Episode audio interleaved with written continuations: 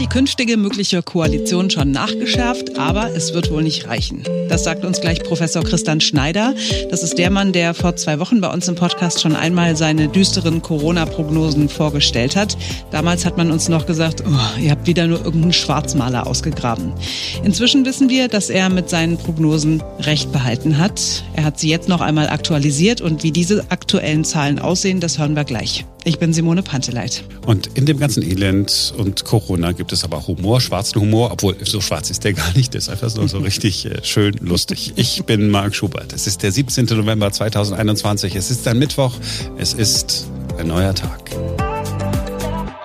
Mehr und mehr Bundesländer stellen um und machen 2G zur Pflicht. 3G am Arbeitsplatz kommt, 3G in Bus und Bahn kommt. Es ist eine Art Lockdown für ungeimpfte, für die auch weitere Kontaktbeschränkungen nicht ausgeschlossen sind.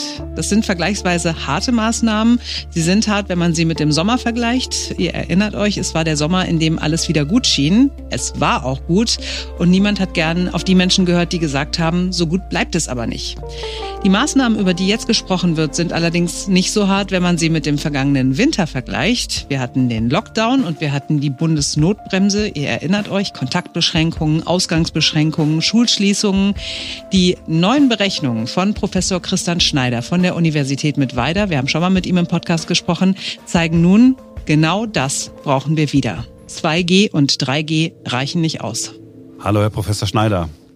Ja, hallo, Herr Schubert. Wir haben vor zwei Wochen schon einmal miteinander gesprochen. Ähm, Sie haben Berechnungen vorgelegt. Inzwischen haben Sie Ihre Berechnungen aktualisiert. Bevor wir da ins Detail gehen, haben Sie gerade im Vorgespräch noch gesagt, na, wie hier in Deutschland, wir stehen ja eigentlich noch ganz gut da. Ich habe gar nicht den Eindruck, dass wir so gut dastehen.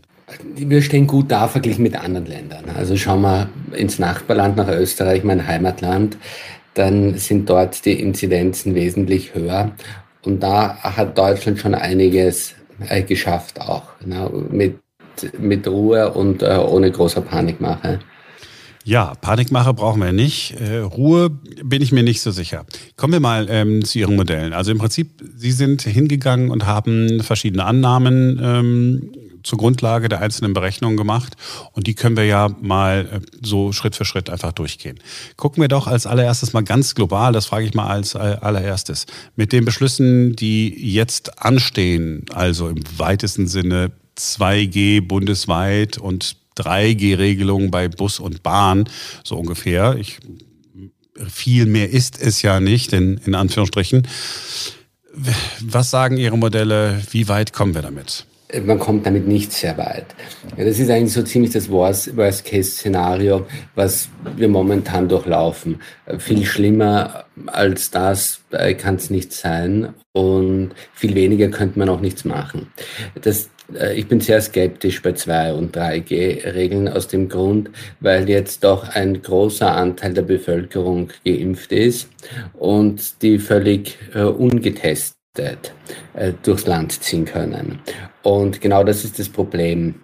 Geimpfte sind zwar weniger anfällig, sich zu infizieren und können das Virus weniger leicht weitergeben, aber die momentane Delta-Variante ist ja wesentlich ansteckender, als es die Wildtype vor einem Jahr war. Und Sie müssen sich das so vorstellen, dass die Delta-Variante für einen Geimpften in etwa genauso stark ist wie die Wildtype für einen Ungeimpften. Deshalb denke ich, also sind einfach die, diese 2G, 3G-Maßnahmen nicht zielführend genug. Die sind also nicht radikal genug, um die Ausbreitung von einem so ansteckenden Virus zu verhindern. Sie haben einmal auch ein äh, Modell berechnet, ähm, indem Sie sagen, was wäre, wenn Schulen und Kitas äh, geschlossen würden. Schulen und Kitas deshalb, weil das Virus sich unter Kindern stark verbreitet, sie selber zwar nicht krank werden, aber das dann sozusagen in die Gesamtbevölkerung tragen, richtig? Richtig. Und zwar ähm, es sind Kinder natürlich notorisch schwierig. Einerseits äh, ist es äh, wahnsinnig schwer, mit Kindern irgendwelche Kontaktbeschränkungen durchzuführen. Auch Maskentragen für Kinder und so ist natürlich hochproblematisch. Denn Kinder sind ja nicht ausgewachsen, sondern auch in der Entwicklung und man weiß nie, wie sich das auf die Entwicklung äh, auswirken wird, wie negativ. Und äh, genauso ist es schwer, ähm, irgendeine Form des Social Distancing mit Kindern durchzuführen. Und es ist, glaube ich, auch nicht zielführend und nicht gut, wenn man die Kinder, die eigenen Kinder nicht mehr in den Arm nehmen darf. Aber wenn ich Ihre Zahlen äh, sehe, ähm, und vor mir habe, dann sehe ich sozusagen, dass der Anstieg äh, der Infektionszahlen, vor allen Dingen auch der Todeszahlen, etwas gebremst würde, wenn man sagen würde, nur Schulen und Kitas schließen wir. Richtig, denn Kinder sind ein äh, Verbreitungsmedium natürlich. Es verbreitet sich in Schulen und Kitas. Dort ist es wahrscheinlich sehr schwer, äh, Kontaktbeschränkungen durchzuführen oder das Virus äh, in den Griff zu bekommen. Und meistens sind die Erkrankungen oder die Infektionen asymptomatisch. Das heißt, man kriegt das gar nicht mit. Äh, die Kinder würden dann zu Hause die Eltern anstecken und die Eltern tragen das weiter in den Beruf und äh, damit in die Gesamtbevölkerung. Und das ist das Gefährliche. Zusätzlich noch hinzukommt bei den Kindern ist, dass man davon ausgehen kann, dass äh, diese Tests, die sie haben, diese Lolly-Tests und so, nicht unbedingt die gleiche Sensitivität haben wie ein PCR-Test. Und dadurch ist es noch einmal äh, schwieriger und da die Infizierten rauszufischen und, und so die Übertragungswege zu kappen. Also wir hätten einen Effekt, wenn wir Schulen und Kitas schließen würden, ist im Moment nicht in der Diskussion. Gut, gucken wir uns die nächste Projektion an. Sie merken, ich robbe mich ran ähm, an äh, Ihr Lieblingsmodell, das Sie ja im Prinzip schon mal geschildert haben. Sie haben jetzt auch berechnet, was wäre, wenn wir sagen würden, es gibt eine Impfpflicht für alle ab zwölf. Ja, also es geht nicht nur um das Pflegepersonal, sondern Impfpflicht für alle ab zwölf. Auch da sagt Ihr Modell, die Welle wäre nicht gebrochen. Ja, die Welle wäre nicht gebrochen. Die Impfpflicht würde jetzt zu spät kommen. Ich habe angefangen, denke ich, das erste Mal mich eben im Mai für eine Impfpflicht auszusprechen und das war auch der richtige Zeitpunkt, weil damals war abzusehen, dass die Verfügbarkeit gegeben ist für eine allgemeine Impfpflicht. Damals noch nicht ab zwölf Jahren, weil damals war die Zulassung noch nicht da, aber es hat sich damals schon abgezeichnet, dass die Zulassung kommen wird.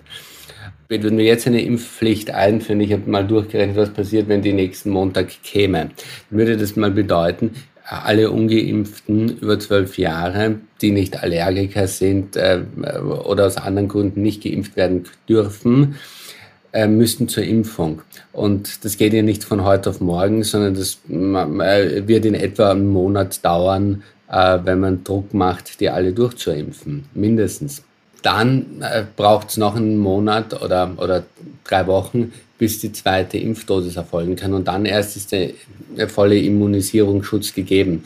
Das heißt, die Impfung äh, wird jetzt äh, reichlich spät kommen, aber es hilft natürlich, äh, schützt vor schweren Erkrankungen, schweren Verläufen. Das drückt natürlich die Sterblichkeit. Äh, vielleicht nicht so in dem Maße, weil von, den, äh, von der Risikogruppe sind ja schon sehr, sehr viele geimpft. Es hilft die Ansteckung äh, ein bisschen zu unterbinden. Äh, der Effekt ist halt bei weitem nicht so groß wie Schulschließungen oder ein Lockdown. Und damit sind Sie ja schon bei dem anderen Rechenmodell. Sie haben sich noch einmal angeguckt, okay, 3G, 2G bringt nichts, alles nochmal neu berechnet. Wenn wir einen Notbremsen-Lockdown hätten und die Schulen schließen würden, da sehe ich, ist der Anstieg tatsächlich deutlich gebremst dann wird der Anstieg deutlich gebremst. Ne? Vor allem leider nicht zur Effizienz. Es wäre natürlich besser gewesen, man hätte die Notbremse nie, nie ab, äh, auslaufen lassen, denn dann hätten wir immer einen schleichenden Übergang gehabt und hätten nie in diese ganz radikalen Maßnahmen gehen müssen, sondern hätten immer äh, partiell Maßnahmen setzen können. Und gut, dazu ist es verspätet, man soll nicht über vergossene Milch weinen. Und äh, jetzt wäre ein Lockdown äh, sehr effizient. Und vor allem würde man eins erreichen. Man schafft es jetzt, die Fallzahlen äh, wirklich äh, äh, massiv zu drücken und gewinnt wertvolle Zeit, bis tatsächlich die Medikamente zugelassen werden, die vor schweren Erkrankungen und äh, vor, äh, vor Tod schützen. Und jetzt sind wir eigentlich so kurz vorm Ziel, tatsächlich die Sterblichkeit auch klinisch extrem herunterzudrücken. Das heißt, so kurz vor dem Ziel aufzugeben, halte ich für falsch. Darum wäre es jetzt das Richtige, das Opfer zu bringen, in den Lockdown zu kommen und dann die Chance zu haben, das Ganze noch um ein bis zwei Monate nach hinten zu verschieben und dann aber gewappnet sein für äh, die klinische Behandlung und durch die bessere äh, medikamentöse Behandlung dann auch eine Chance hat, die Patienten im Krankenhaus schneller abzufertigen. Denn es ist ja auch ein massives Problem, wenn die Leute im Krankenhaus eingewiesen sind, wenn auch sehr viele junge Leute ins Krankenhaus eingewiesen werden, die zwar nicht äh, an, an Covid sterben, aber durchaus sehr lange im Krankenhaus verweilen, länger als ältere Menschen und damit die Kapazitäten binden. Die könnten natürlich wesentlich schneller abgefertigt werden und wesentlich schneller genesen und womöglich auch ähm, lassen sich auch Folgeschäden vermeiden dadurch. Und das, denke ich, ist ganz wichtig. Deshalb wäre es jetzt wahrscheinlich die richtige Investition, in den Lockdown zu gehen, noch einmal ja, auf den letzten Metern äh, den, den Endsport da irgendwo hinzulegen und, und in den sauren Apfel zu beißen, kurzfristig. Ich habe ähm, gesehen, Ihre äh, Modelle gehen bis in den Mai hinein. Also so lange äh, müssen wir uns auf jeden Fall, so habe ich zumindest wenn ich Ihre Modelle äh, als Grundlage nehme, müssen wir uns noch mit der Pandemie abgeben, in Anführungsstrichen. Wenn Sie sagen Lockdown, was ist denn Ihre Annahme? Würde so ein Lockdown vier Wochen dauern? Würde das schon reichen? Sind das zwei Monate? Ich habe jetzt in den Simulationen angenommen, dass die Notbremse eingeführt wird und dann bis zum Ende der Simulationszeit auch angenommen wird. Das bedeutet aber einen stufenweisen Lockdown. Das heißt, sobald die Inzidenz niedrig genug sind, wird ihr ein Stück wieder zurückgerudert äh, von den Kontaktbeschränkungen. Und äh, dann irgendwann sind ja die Schulen auch offen. Gerade im Lockdown, das war ja das wesentliche Charakteristikum, dass Schulen erst relativ spät geschlossen werden. Also man hat es ja damals gerade so eingeführt, wie die dritte Welle so im, im Kommen war, dass die Schulen gerade nicht schließen äh, müssen. Mhm. Das würde mal bedeuten, bis Weihnachten auf jeden Fall müssten wir, müssten wir durchhalten und einen ziemlich starken Lockdown sein. Und da muss man schauen. Und dann wird man aber auch sehen, wie weit schaut es aus mit der Medikamentenzulassung. Und wenn die Medikamente verfügbar sind, dann kann man ja die Maßnahmen äh, oder den Lockdown sowieso wieder beenden. Also das hängt dann ziemlich da, äh, davor ab. Ich meine, die letzten Meter vom Gipfel drehe ich doch nicht um. Das heißt, wir stehen ja jetzt ganz kurz vor einer weiteren Ministerpräsidentenkonferenz, über die lange diskutiert worden ist. All die Maßnahmen, die da jetzt auf dem Tisch liegen, sagen, sie bringen nichts. Das heißt, unter diesen Gesichtspunkten könnte man sich diese Ministerpräsidentenkonferenz eigentlich schenken. Man soll nicht sagen, sie bringen nichts, äh, sie bringen zu wenig. Dann würde eben dieses Worst-Case-Szenario eintreten. Und ich denke, über die Konsequenzen ist man äh, sich nicht klar. Ich denke, wahrscheinlich ist es auch ein bisschen politisches Kalkül abzuwarten und zu schauen, ja, wie weit kann man das noch ausreißen, wie weit lässt sich die Situation noch zuspitzen, dass man ohne vor der Bevölkerung der Drohenden das Rückgrat zu verlieren, einfach zumachen kann.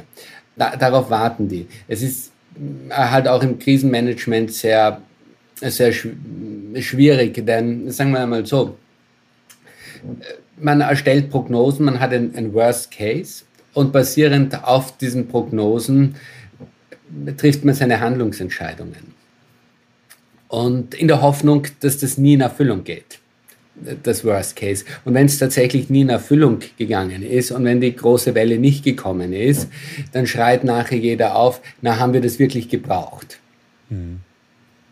Und vor diesem äh, Dilemma stehen natürlich die, äh, die Ministerpräsidentinnen und Präsidenten und haben es sicher sehr schwer. Also ich möchte jetzt auch nicht unbedingt in deren Position sitzen, denn äh, die haben auch irgendwo so äh, die Grätsche oder diesen Balance, den Drahtseilakt zu bewältigen. Das einerseits nun, müssen sie die Bevölkerung äh, kalmieren, andererseits müssen sie verantwortlich handeln und sie wissen ganz genau, sie müssen aber auch wiedergewählt werden. Wenn sie verantwortungsvoll sind, dann äh, schauen sie, dass äh, nicht die nächsten Corona-Verweigerer dann im Amtssessel sitzen, denn dann wird die Zukunft noch viel schlimmer. Und das ist natürlich ein Drahtseilakt für die Politiker. Ein Drahtseilakt, den wir uns ja nicht live angucken können, aber die Pressekonferenz danach wird wahrscheinlich wieder so ähnlich sein. Es wird Appelle geben. Äh, alle mögen sich jetzt in die Regeln halten und es wird wahrscheinlich auch den Appell geben, dass wir jetzt noch mal ein bisschen durchhalten müssen. Aber wahrscheinlich ein Durchhalten nur bis zur nächsten Ministerpräsidentenkonferenz, wenn dann wirklich ein Lockdown kommt. Das ist das, was Sie vorhersehen. Äh, das sehe ich vorher und ich denke mal auch, die Politik ist ein bisschen zu optimistisch bezüglich ihren Maßnahmen, denn die Maßnahmen greifen auch nie so, wie sie sollen. Am Samstag bin ich äh, aus dem Supermarkt gegangen, spät am Abend, äh, vor so äh, äh praktisch äh, als der Letzte an der Kasse. Na, komme ich heraus, sehe ich den Auflauf äh, der Jugendlichen, so circa 20 Mann, Mann Männer und Damen, halbstark, na, mit ein paar Kisten Bier draußen in der herbstlichen Kälte. das ist natürlich auch jetzt optimal für die Verbreitung von dem Virus. Herr Professor Schneider, ich danke Ihnen, dass Sie sich nochmal Zeit genommen haben und dass Sie bitte, ein bitte. weiteres Mal appelliert haben. Wie beim letzten Mal äh, schließe ich so, dass ich sage, ich hoffe, Sie liegen falsch und Sie sagen, das würde mir nichts ausmachen. Das macht mir nichts aus, richtig, ja. Bei Twitter beschäftigt man sich ja auch mit Corona immer und jeden Tag. Und bei Twitter gibt es außerdem immer mal wieder die Aktion, die irgendjemand startet, einen Filmtitel so umdichten, dass der zu dem aktuellen Thema passt. Das aktuelle Thema haben wir, das ist Corona. Und alle Twitter-Nutzer waren aufgerufen, ihre Ideen hinzuschreiben. Äh, so ein Spiel kann man auch im Freundeskreis gut machen. Wir haben es in der Redaktion auch erlebt, ja. Äh, die Frage ist, was sind denn die besten Ideen zu Filmtiteln, die zur Corona-Krise passen? Ich war ganz stolz auf meine Idee, das Imperium schlägt zurück. Hatten aber schon einige tausend andere vor mir, wie ich dann gesehen habe. Marie-Louise Bress aus der Redaktion kam auf Teststation Sehnsucht, der sich ein Wolf impft. Auch schön, ja. Und äh, dann gab es noch bei Twitter und täglich grüßt das Schwurbeltier. Liebling, ich habe die Kinder immunisiert. Hm. Mein ja. Favorit war, ich mochte Ghost Boosters. Ach, Ghost Boosters, das Ghost ist geil. Boosters. Das habe ich gar nicht gesehen. Das ist natürlich nice. Es gab auch Vorschläge, die passen, ohne dass der Titel extra geändert werden musste, äh, denn sie wissen nicht, was sie tun. Oder auch die unendliche Geschichte. Mir ist noch eine Idee gerade gekommen. Die Impferei auf der Bounty. ja, auch hübsch, ja. Aber besser als äh, Sphärens aus der Redaktion äh, gemacht hat, kann es wohl keiner. Sein Vorschlag, meine sehr geehrten Damen und Herren, der Corona-Filmtitel der Woche ist Planet der Affen. Die Welt, in die diese Männer bei der Erforschung des Weltraumes vorstoßen, stellt alle bisherigen Vorstellungen von der menschlichen Zivilisation auf den Kopf. Es ist nämlich eine Welt, die von Affen beherrscht wird. Und sogar der Trailer des Films von 1968 passt ganz hervorragend. Planet der Affen. Er handelt von einer bisher unvorstellbaren Welt, mit einer fantastisch grotesken Zivilisation. Von einer Welt des Wahnwitzes und des Terrors. Ach, die Menschen können das gar nicht, Dr. Zira. Gewiss, sie können Ihnen ja ein paar kleine Kunststückchen beibringen, aber mehr nicht. Du verfluchter Zaius. Du hast ihm sein Gehirn rausoperiert, du verfluchter Pavian! Wache! Ihr seid alle wahnsinnig! Ihr seid alle wahnsinnig! Ihr seid alle wahnsinnig! Wahnsinnig! Der Schluss des Films ist so überraschend, so sensationell und erschütternd, dass er alle bis dahin miterlebten Gefahren und Schrecken vergessen lässt. Zuerst wirst du kastriert, dann folgt die operative Entfernung der Sprachzellen im Gehirn. Eventuell machen wir noch andere Experimente. Planet der Affen. Ein Albtraum der Menschheit, der einem das Blut stocken lässt. So, das war's für heute. Ähm, schön, dass ihr dabei gewesen seid. Wir sind morgen wieder für euch da. Denn dann ist wieder ein neuer Tag, aber verpasst nicht die Outtakes, weil die sind heute wirklich hörenswert. Bis morgen. Ja, heute äh, die XXL-Ausgabe äh, der Outtakes. Vielen Dank, Simone, dass du schön, so viel Material zur Verfügung gestellt hast.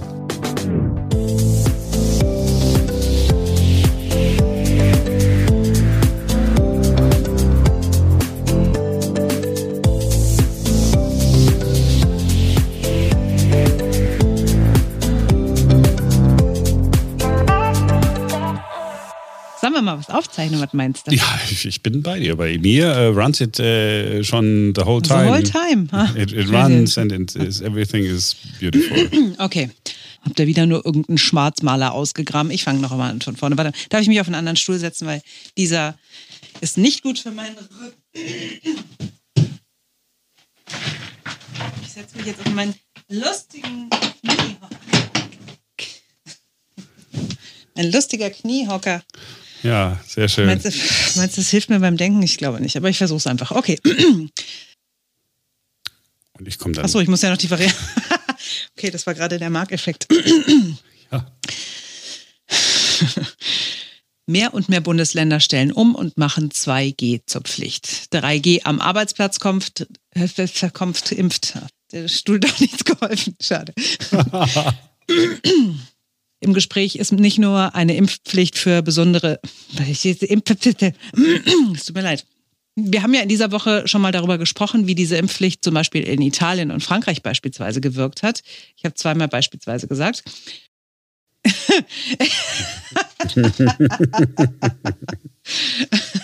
Gott. Es läuft völlig aus dem Ruder hier. Es tut mir leid. Das kannst du alles für die Outtakes nehmen. Ja, aber ich meine, wir können doch, ich kann doch nicht eine Stunde lang Outtakes. Wenn ich alle die, alle die Outtakes von dir jetzt nehme und so weiter, dann ist der Podcast anderthalb Stunden lang. Das Codie Ja, und das Podcast dauert das dann ist so das, lange. was die, was die Leute unterhaltsam finden. Weißt, du, Scheiß auf Corona, lass mal Outtakes hören. So, also nochmal. Mein Kompliment, Simone. Wow, er ist wirklich über die Ziellinie getragen. So, jetzt du. Ja. Filmtitel umschreiben, sodass es äh, zu einem Akten. Naja, siehst du. Erst hat er sich lustig gemacht und dann hat er versagt. Ja. Das ist die perfekte Reihenfolge. Ne? Mein Gott. Du ziehst mich einfach runter mit deinem Gestammel, Ja, Ansteckend. So, also jetzt machen wir hier nochmal einfach ganz normal, zack, easy, ganz locker moderiert. Auch bei.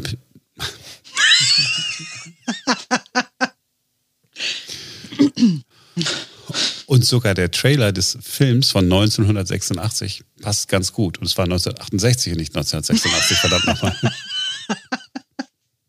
Es kann ja nicht sein, es sind ja nur 30 Sekunden. Ich mache das alles nur für die Outtakes, weißt du, ne?